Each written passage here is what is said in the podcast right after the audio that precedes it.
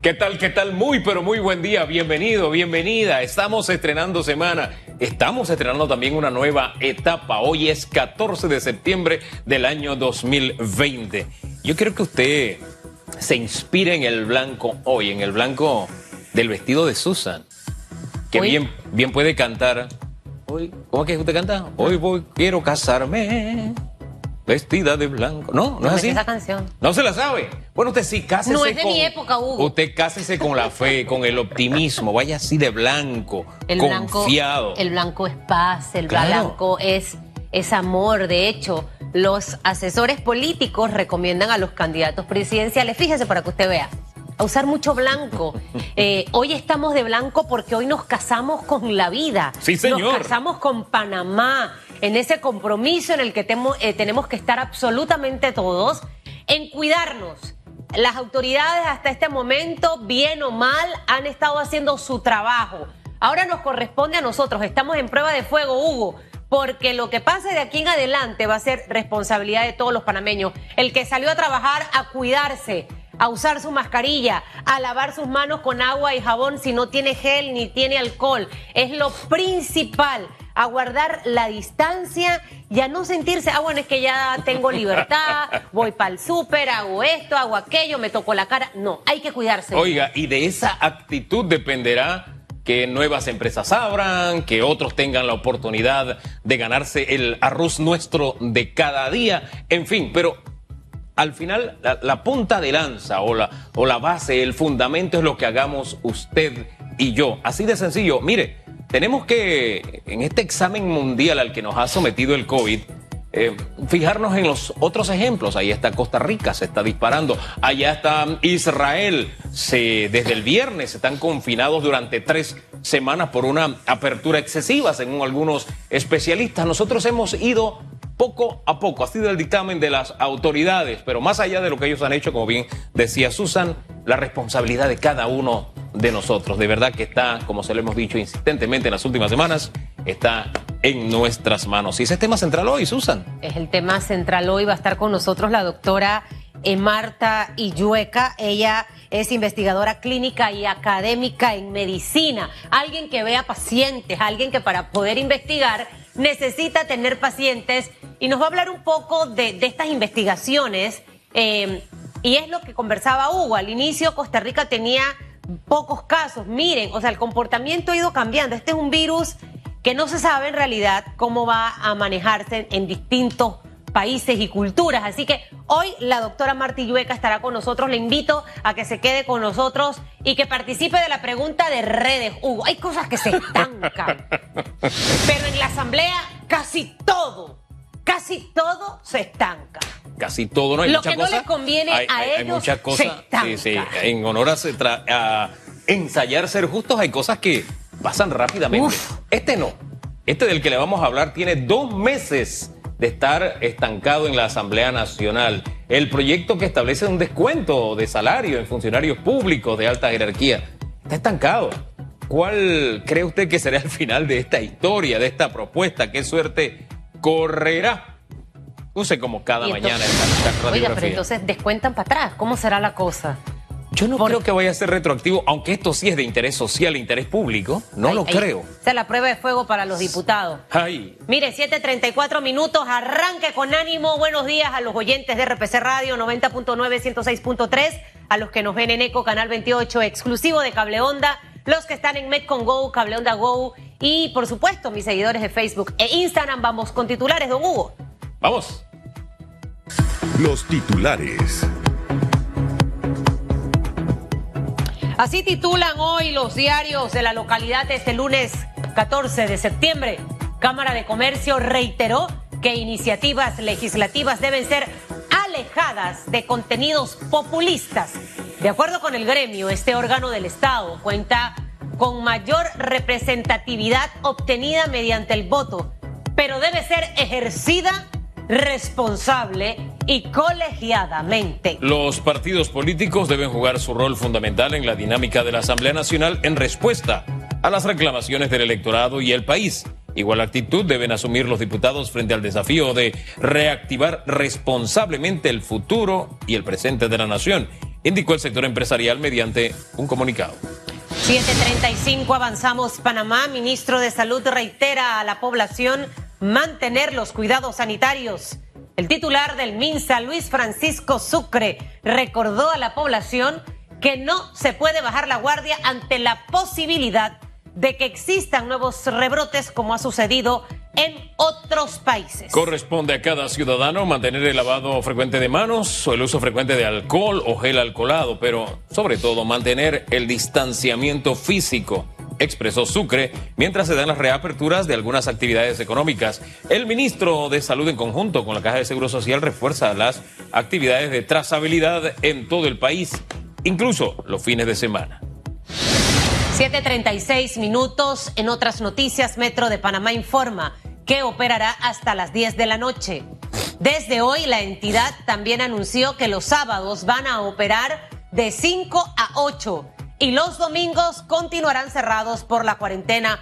A medida que vayan observando el comportamiento de la demanda en todo el sistema, se evaluará el retorno al horario regular de operaciones. Hasta el viernes 4 de agosto en la red Metro se movilizaba un 29% de la demanda manejada antes de la pandemia, es decir, 400 mil pasajeros en jornada laboral. Actualmente con la apertura de nuevos sectores económicos desde el 7 de septiembre, esta demanda se incrementó en un 15%. 7 de la mañana, 37, Israel reimpondrá cuarentena nacional por COVID-19. El primer ministro israelí Benjamín Netanyahu anunció una nueva cuarentena nacional debido a un persistente aumento en los casos de coronavirus, en el cual las escuelas cerrarán, algunas actividades económicas se van a suspender. El confinamiento estará en vigor durante al menos tres semanas. Israel ha registrado más de 150 mil casos confirmados de coronavirus, más de 1.100 decesos. Dada su población de 9 millones de personas, el país enfrenta ahora uno de los peores brotes del mundo. Actualmente registra más de 4 mil casos nuevos de COVID-19 al día. Hasta aquí los titulares.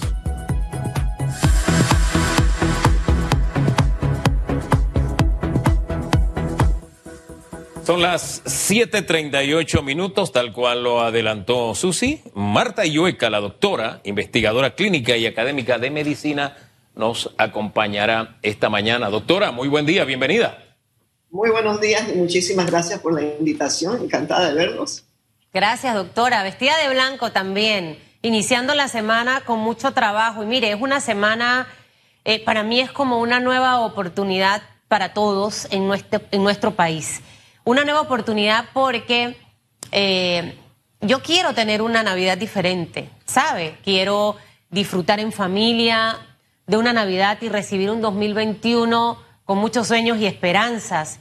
Eh, quiero que la familia panameña pueda trabajar al menos en estos tres, cuatro meses, eh, llevar ingresos a sus casas para que sea una Navidad diferente. Pero ¿de qué va a depender eso? De nuestra conducta a partir del día de hoy. No bajar la guardia es una frase que escuchamos, que a lo mejor ya estamos aburridos, pero hay que hacerlo, doctora, hay que hacerlo. Ahí está Hugo con su alcohol, estoy yo también con el mío. Toca. No es que ahora vamos a salir como cuando ni siquiera las vacas, porque tendemos a decir eso, y ni siquiera las vacas cuando usted las suelta salen de esa forma, hasta van de una manera ordenada. ¿Cómo debe ser esa conducta a partir de hoy y lo que representa, viendo casos como lo que acabamos de ver de Israel? Buenos días. Buenos días. Bueno, sí, hay, que dar gracias a Dios porque nos, regala una oportunidad de, comenzar de nuevo, ¿no? Entonces tenemos que tener en cuenta lo que acabas de decir, realmente es lo más importante, es la conducta de cada uno.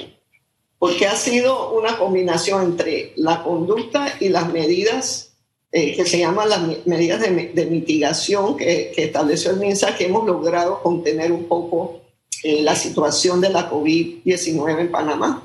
Eh, no quiero dejar de subrayar lo que es el lavado de manos, el uso de mascarillas, el distanciamiento social. Eh, recordar que no tenemos medicamentos comprobados para prevención, entonces tenemos la prevención está en nuestras manos, como lo acaba de describir Susan. pero tenemos que ser ordenados y disciplinados entonces, eh, yo les puedo dar el ejemplo de, yo vivo en Delaware cuando no vivo en Panamá, y trabajo para la iglesia episcopal. Yo soy doctora clínica, parece que hay unas leyendas urbanas de que, de que yo no veo pacientes. Eh, fíjate que hasta tengo, tengo, hasta mi, mi carnet, mi cédula de médica de Estados Unidos. Eh, yo estoy encargada de, de, de, las iglesias de Delaware como consultora clínica médica y somos 55 miembros del clero, tenemos casi 10.000 miembros y ninguna iglesia episcopal puede abrir en Delaware sin que yo lo apruebe sin que yo vea las medidas de prevención, cómo está el estado eh, COVID positivo o negativo de las personas y nos ha ido muy bien con esa prevención seria, disciplinada y ordenada y eso es lo, que tenemos que seguir eh, recalcando.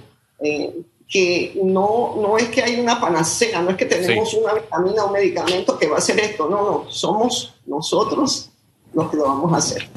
Doctora, en esa línea, ya que habló de organización y de disciplina, me llama la atención lo que pasa en Israel.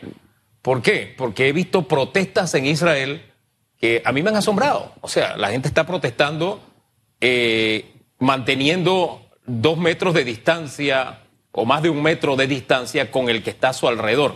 No como solemos ver las protestas, ¿no? Que es ese grupo de personas que van a piñadas. No, guardando la separación. Entonces, Israel, eh, por un asunto cultural, el manejo de las, de las epidemias, las plagas, las pestes, como se le llama bíblicamente, tiene también todo una, toda una, acumulación cultural para enfrentar este tema. Lo que trato de decir es que el punto este de la, de la disciplina, Israel eh, es un ejemplo de ello. Sin embargo, los rebrotes no son un cuco.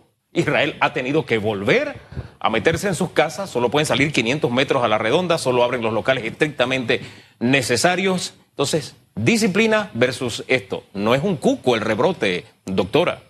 Así es, así es. Y en efecto, en el ejemplo de Estados Unidos, eh, tan pronto se empezaron a hacer las reaperturas, ¿qué pasó? La gente empezó a ir a la playa porque ya estaba calentando el clima, ya empezaron a ir a, a los bares eh, a los restaurantes y ese es el momento donde empiezan los problemas porque se quitan la máscara, porque no guardan la distancia y, y, claro, e, es, naturaleza humana, hemos estado confinados por tanto tiempo que, que, en forma natural queremos abocarnos a ese, a ese espacio social, pero el ejemplo de Israel es válido y, y la idea es esa, la idea es recordar que no tenemos tratamiento para prevenir. Lo único que esto lo va a prevenir en algún momento va a ser la vacuna. Así como se erradicó la viruela, así como controlamos el polio, el tétano. Ese es lo único que, que finalmente controla una epidemia. Lo demás está en nuestras manos. ¿Cómo, cómo pudiéramos eh, compartir un poco esa experiencia? Usted acaba de mencionar algo importantísimo. ¿Cómo el mundo combatió la viruela? eh, eh, cómo el mundo también combatió la influenza. O sea, hubo un, tiempo estipulado con vacunas, con, con investigación, ver resultados. En el caso del COVID, obviamente todo ha empujado a hacer las cosas de una manera más rápida, doctora. Y lo hablo en todo el sentido de la palabra, a nivel empresarial, a nivel de los temas de salud, eh, a nivel de las organizaciones. Esto nos obligó a hacer cosas que pensábamos que demoraba más tiempo y lo logramos hacer en corto tiempo. Y pareciera que la vacuna eh, va por el mismo camino. Eh, ¿Cuánto tiempo pudiera tardar ese, ese episodio en investigar, en aplicar las vacunas, en tener ya resultados para entonces decir y cantar, alcanzamos por fin la victoria? Ya estamos en otro ambiente que no es el que tenemos hoy, a pesar de que hay más flexibilidad. Usted que es investigador y que obviamente nos, nos puede hablar a lo mejor no de tiempos concretos, pero hacernos un panorama de cómo puede manejarse esto en este momento. Sí, la pregunta es importantísima. Eh, primero quiero hacer un, comentario rápido porque eh, han mencionado ustedes la influenza. Y la influenza es uno de los ejemplos en la historia de la medicina eh, en que tanto en 1918 como en 2009 la influenza pandémica se pudo, se pudo controlar y las tasas máximas de enfermedad y mortalidad se pudieron contener precisamente con una herramienta que es contundente, que es el distanciamiento social. Y esto está, esto está publicado eh, eh, y es algo que tenemos que recordar. En cuanto a las vacunas, el avance de la ciencia, y me hecho reír un poco porque eh, tuvimos que reunirnos a, escribir un manifiesto para recordarle al país que si no fuera por la ciencia no sabríamos el nombre del virus, no tendríamos dexametasona, que es uno de los dos medicamentos junto con remdesivir que sí se ha probado que disminuye la mortalidad. Entonces esa ciencia tenemos que protegerla y no atacarla. por esa ciencia, este desarrollo de las vacunas se ha hecho prácticamente en seis meses. Hay un número de vacunas que ya están en la fase 3, que es la decisiva. Entonces, la fecha. Mira, cuando se completen las fases 3, que va a ser, si Dios quiere, por ahí por octubre, noviembre, va a venir un periodo en que hay que tener muchísima paciencia. Es el periodo donde se va a hacer la revisión cuidadosa y meticulosa de todos los resultados de cada paciente. Esto lo digo como alguien que... ¿Me escuchan? ¿Me escuchan? Sí, sí, le escuchamos, doctora. Nos decían que en noviembre, diciembre había que tener mucha paciencia para que inicie, por favor.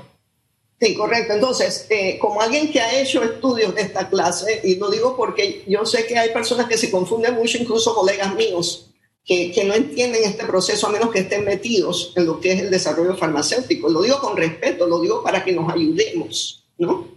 Entonces, ese proceso de revisión regulatoria normalmente toma de 10 a 12 meses.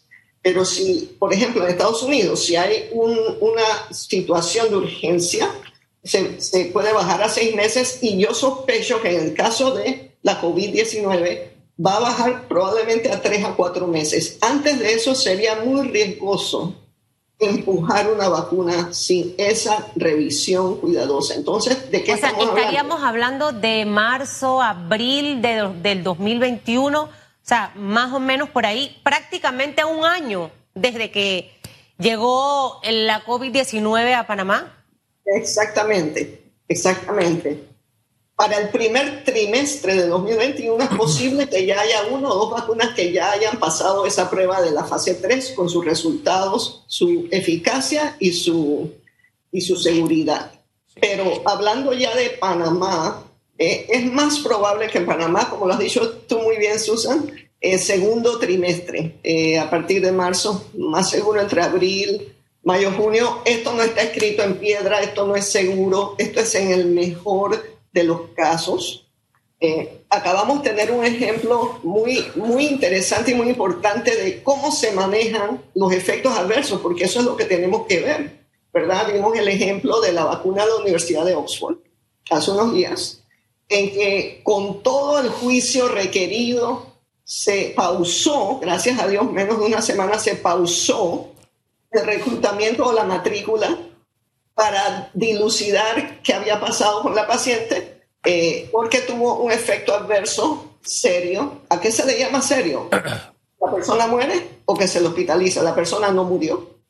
Es más, la persona estuvo unos 3, 4 días en observación en un hospital y ya salió. Claro. Pero ese es el proceso que, quisiera que la gente entienda. Estos protocolos de estudio de vacunas son sumamente cuidadosos y están bien hechos, ¿no? Y para eso están los paneles de expertos, los comités de bioética, para revisar cada uno de estos ensayos que pudiera venir a Panamá. Ya tenemos uno de una vacuna alemana y ya con esas reglas del juego, nosotros podemos ser parte de ese desarrollo de esa vacuna. Pero tenemos que tener muchísima paciencia. Fase 3. Paciencia. Gracias, doctora. Mire que ese tema de la paciencia y ese cuco que algunos quieren ver en la ciencia, vamos a profundizar un poquito más en ese tema más adelante. Así que quédese con nosotros, doctora. Ustedes también, porque ha llegado el momento de Flor 750.